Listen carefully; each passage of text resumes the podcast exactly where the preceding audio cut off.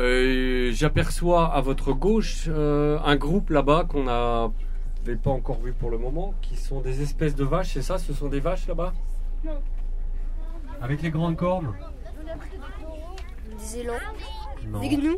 Non, c'est ouais, enfin c'est- c'est presque des vaches. Ce sont des animaux qui sont utilisés par certaines tribus, notamment les Maasai que vous connaissez bien, en tant qu'animaux d'élevage tout simplement. C'est un croisement qui a été fait entre le zébu et le boeuf euh, du Nil, si bien que sur certains individus, il y a une bosse derrière le cou qui pourrait éventuellement rappeler la bosse du zébu. Et on, on appelle ces animaux des Watusi.